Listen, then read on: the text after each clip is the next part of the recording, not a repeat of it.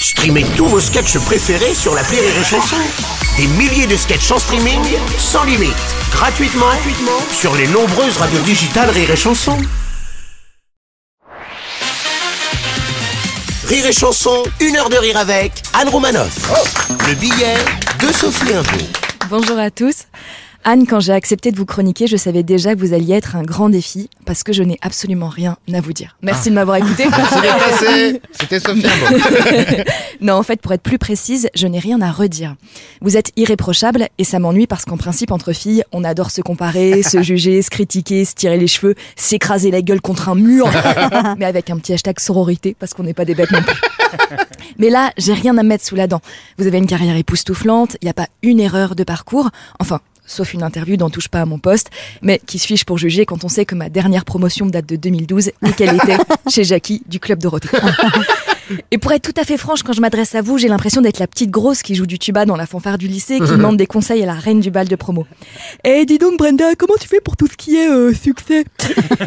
Et je vous en supplie, je vous en supplie, ne me répondez pas comme toutes ces comédiennes dont c'était pas la vocation. Bah, en fait, le cinéma, il est arrivé à moi complètement par hasard.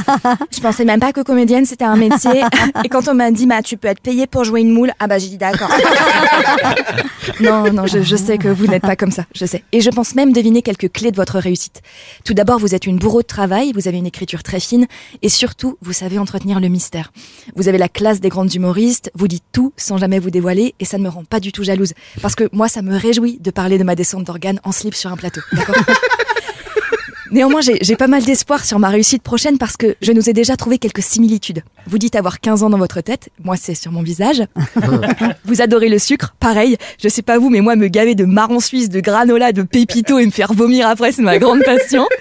Puis je, je sais que vous faites du sport avec des électrodes, ce qui permet effectivement de se muscler en un temps record. Et je confirme, c'est hyper efficace. C'est comme ça que j'ai rééduqué mon périnée.